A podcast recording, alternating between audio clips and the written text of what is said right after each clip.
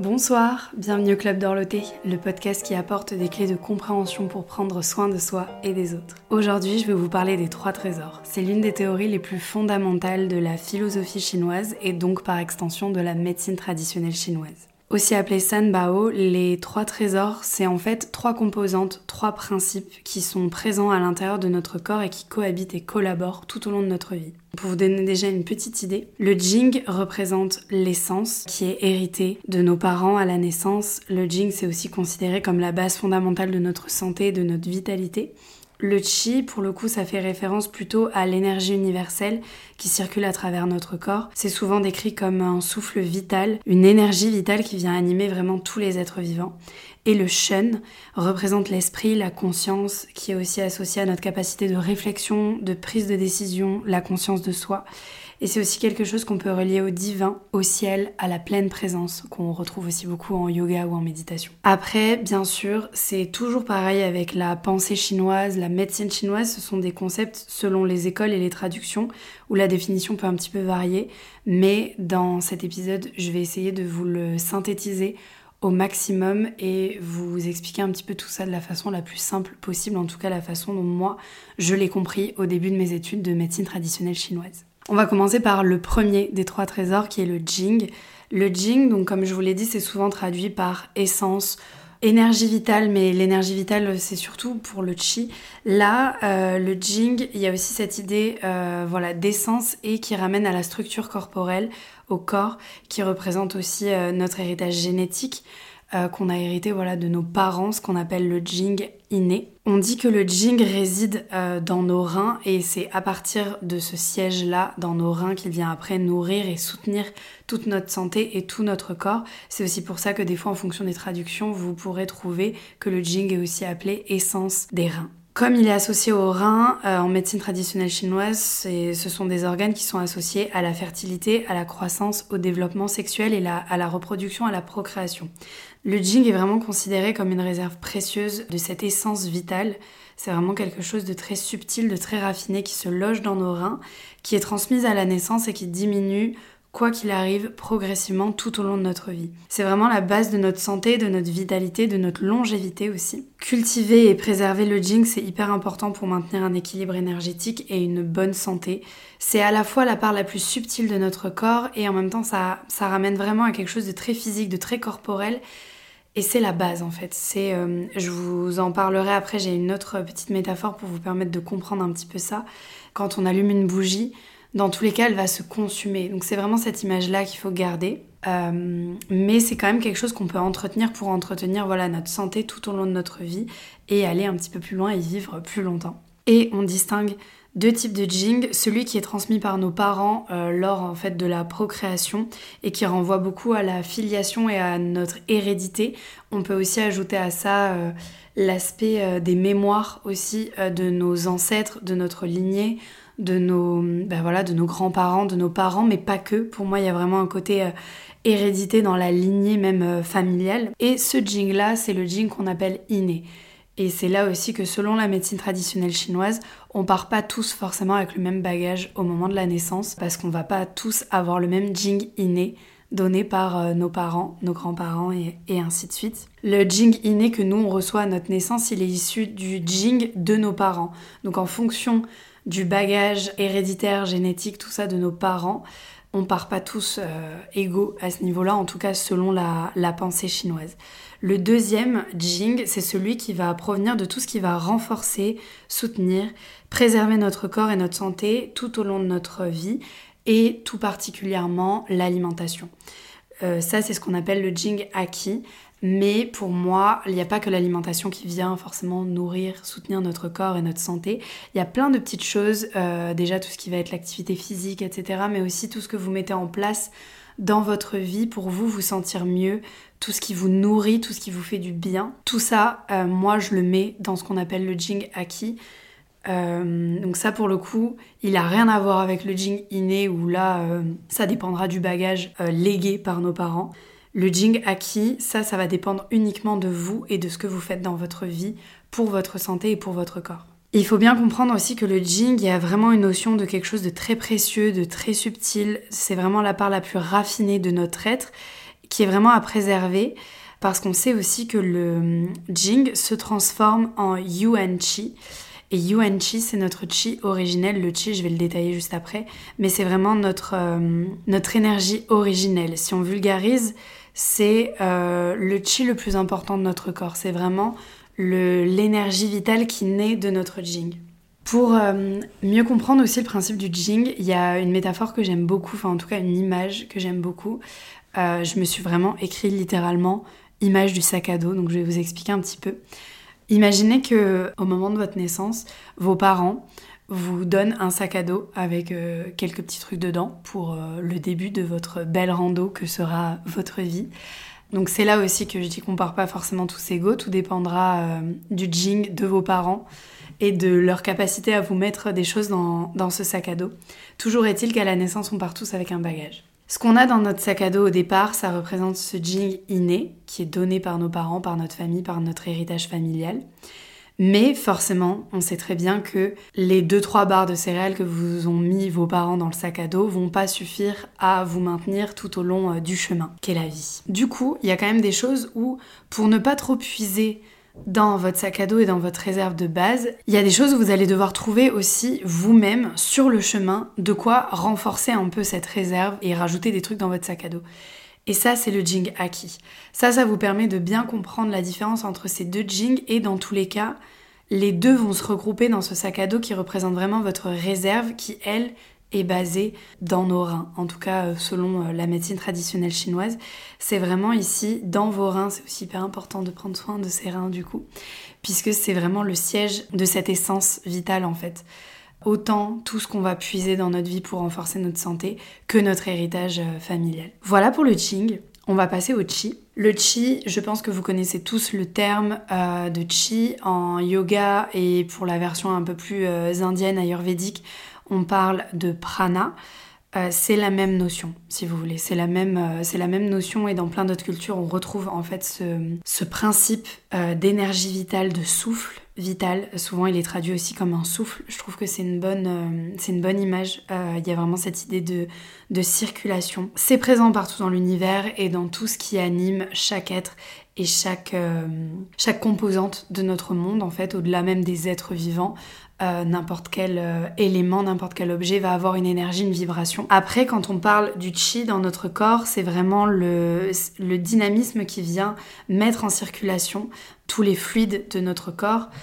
Euh, c'est vraiment une. Faut vraiment voir ça comme une force qui est en constante circulation, en constant mouvement, en constante mutation et qui dépasse même la matière.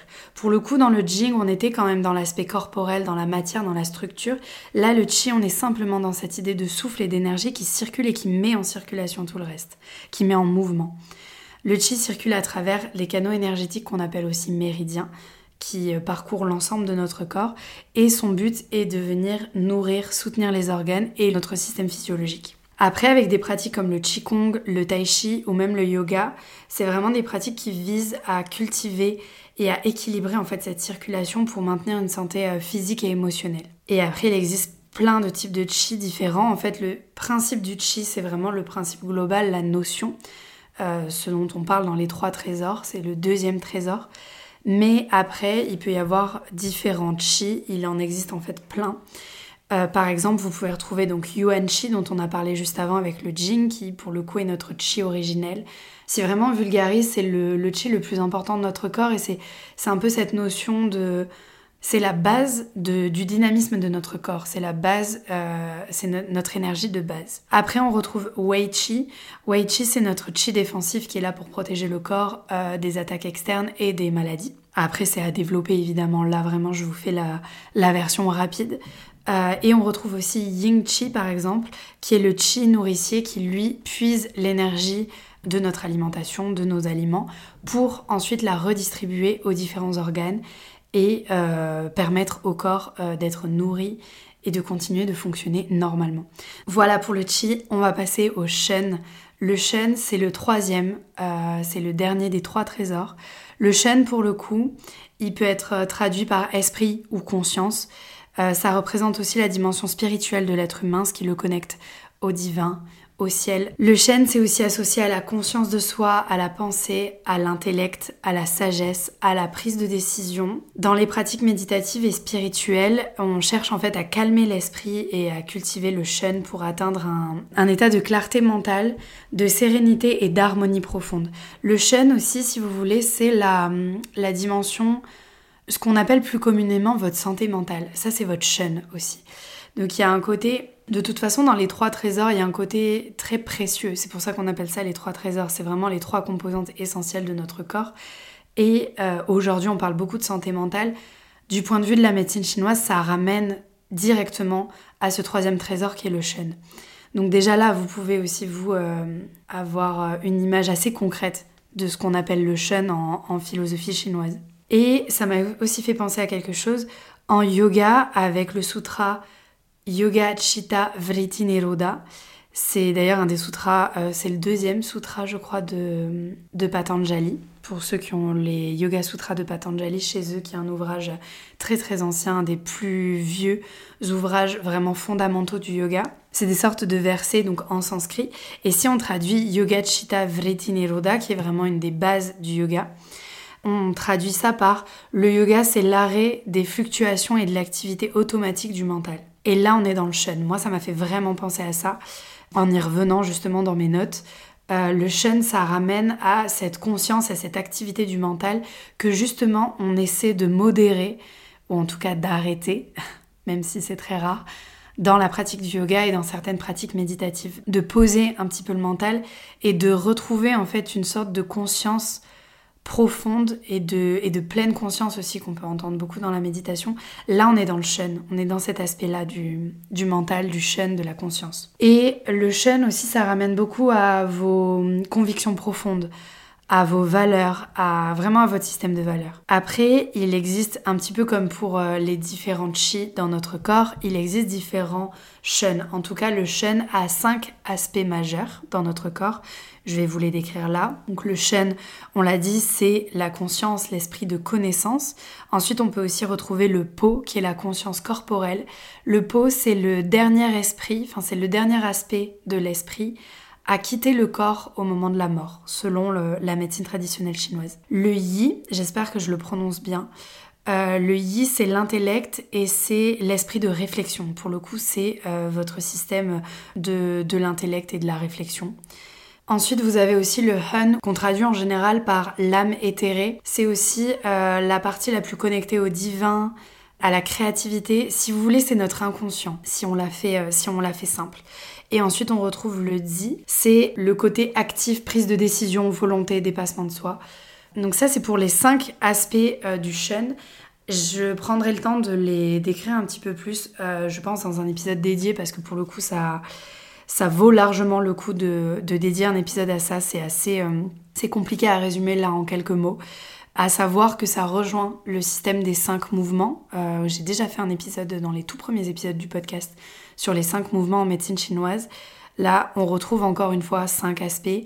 Vous vous doutez bien que le fait que ce 5 se retrouve aussi en, miroir avec les cinq mouvements, que chaque aspect euh, du Shen est en lien avec un organe en particulier, avec une émotion particulière. Donc ça vaudrait le coup d'en faire un épisode dédié. Je vais y réfléchir. En tout cas, voilà, ça vous permet de, comprendre un petit peu mieux ce qu'est le, le Shen. Et euh, pour mieux comprendre aussi ces trois trésors, il y a une, euh, une image aussi qu'on utilise. Je vous l'ai dit, euh, je vous le dis à chaque fois, la médecine traditionnelle chinoise, c'est assez, c'est assez imagé en général. Ça peut paraître assez enfantin, mais c'est la façon la plus simple de vulgariser et, de, et d'expliquer un peu tous ces concepts qui déjà sont vieux de plusieurs millénaires et du coup, c'est pas toujours facile à résumer. Et du coup, les images, c'est le plus simple en tout cas. Il y a l'image de la, charrette ou d'un véhicule quelconque, ce que vous voulez, du plus ancien au plus récent. Vous choisissez vraiment ce que vous voulez. Euh, cette image, moi je préfère appeler ça image de la charrette parce qu'en tête j'ai une sorte de, de charrue, de diligence, enfin ce que vous voulez. Un truc un peu vieillot mais ça marche quand même. Pour le jing, on sera sur la structure du véhicule, donc vraiment la charrette en elle-même, qui rapporte à la structure de notre corps aussi. Pour euh, les chevaux ou l'essence dans la voiture, enfin ce que vous voulez, ce qui va ramener en fait le dynamisme, là on va être sur le chi. C'est ce que représente le chi qui va permettre de bouger en fait notre structure avec notre charrette. On est obligé de rajouter quelque chose un dynamisme. Donc soit de l'essence, soit des chevaux, des bœufs devant notre charrette, vous y mettez l'image que vous voulez. Sauf que si on a juste la structure et un dynamisme, ça va partir dans tous les sens et ça n'a pas de sens justement. Et pour driver tout ça et pour ramener de la conscience et un esprit avisé pour pouvoir diriger notre charrette à l'aide de notre chi avec notre dynamisme, on va avoir besoin du shen qui est du coup le conducteur euh, de ce véhicule, donc soit le conducteur de la voiture dans lequel on a mis du chi, donc de l'essence, et la voiture représente le jing. Soit si on a l'image de la charrette, on va se retrouver avec une sorte de, cocher ou en tout cas de hum, personne qui euh, se retrouve avec les rênes en main et qui vient driver tout ça. C'est pour ça qu'on a vraiment besoin de ces trois composantes euh, pour pouvoir vivre et pour que notre corps fonctionne normalement. C'est un petit peu comme avec le système des cinq mouvements, on y revient à chaque fois. Ces cinq mouvements, ils sont sans arrêt en train de s'équilibrer entre eux. On a la même chose avec les trois trésors, ces trois composantes qui sont essentielles pour notre santé et euh, qui sont essentielles à notre corps. S'il y en a un qui pêche, il va vraiment falloir le rééquilibrer pour que tout soit un petit peu à l'équilibre tout le temps. Euh, voilà pour la description un petit peu de ces trois trésors. Et après, dans le concret, comment on prend soin de nos trois trésors? Comment on prend soin de notre corps. On en revient toujours et souvent aux mêmes choses. C'est pour ça aussi que je vous renvoie vers l'épisode Ces petites choses qui font la différence. Parce que ça rejoint complètement euh, ce soin qu'on doit apporter à nos trois trésors. Donc, je vous ai fait une liste non exhaustive, euh, je vous la lis rapidement. Donc, équilibrer son rythme de vie autant que possible. Bien sûr, ça dépendra de votre travail, ça dépendra de, de ce que vous pouvez faire aussi, mais en tout cas, en médecine chinoise, on revient toujours à cette notion d'équilibre, donc euh, c'est hyper important. Donc autant que possible, équilibrer euh, votre rythme de vie, votre sommeil aussi. Avoir un bon sommeil, c'est essentiel. Une alimentation nourrissante, éviter les produits euh, transformés, les produits traités à outrance. Enfin voilà, c'est ça aussi, c'est le B à bas, mais je sais que qu'on a besoin comme ça de rappel. Donc voilà, pour prendre soin en particulier de notre jing parce qu'après notre chi va venir puiser dans ce jing euh, pour après avoir notre chi nourricier qui viendra nourrir notre corps. C'est hyper important d'avoir une très bonne alimentation, ne serait-ce après que pour nourrir aussi notre esprit, notre chaîne, notre cerveau. C'est euh, hyper important d'avoir une alimentation nourrissante, riche. Euh, en plein de bonnes choses. Donc voilà, je sais que c'est la base, mais c'est important de le redire. Gérer son stress, équilibrer ses émotions, éviter les facteurs dégénératifs, tout ce qui va venir euh, faire en sorte que vous ne travaillez plus du tout votre mémoire, que vous travaillez plus du tout votre, euh, votre chaîne pour le coup. Donc les écrans à outrance, euh, il y a plein de choses où voilà, privilégier la lecture, ça aussi c'est la base. Je sais qu'on le répète à longueur de journée, mais en tout cas voilà. C'est tout ce qui est facteur dégénératif, c'est vraiment vraiment à éviter ou en tout cas à limiter dans le temps. La méditation, ça ça fera du bien. Méditation, le mouvement du corps, quel que soit le sport que vous choisissez de faire, donc sauf des sports à impact euh, un peu trop fort, les sports de combat, tout ça, euh, pareil, euh, c'est quelque chose qui vous défoule, c'est top.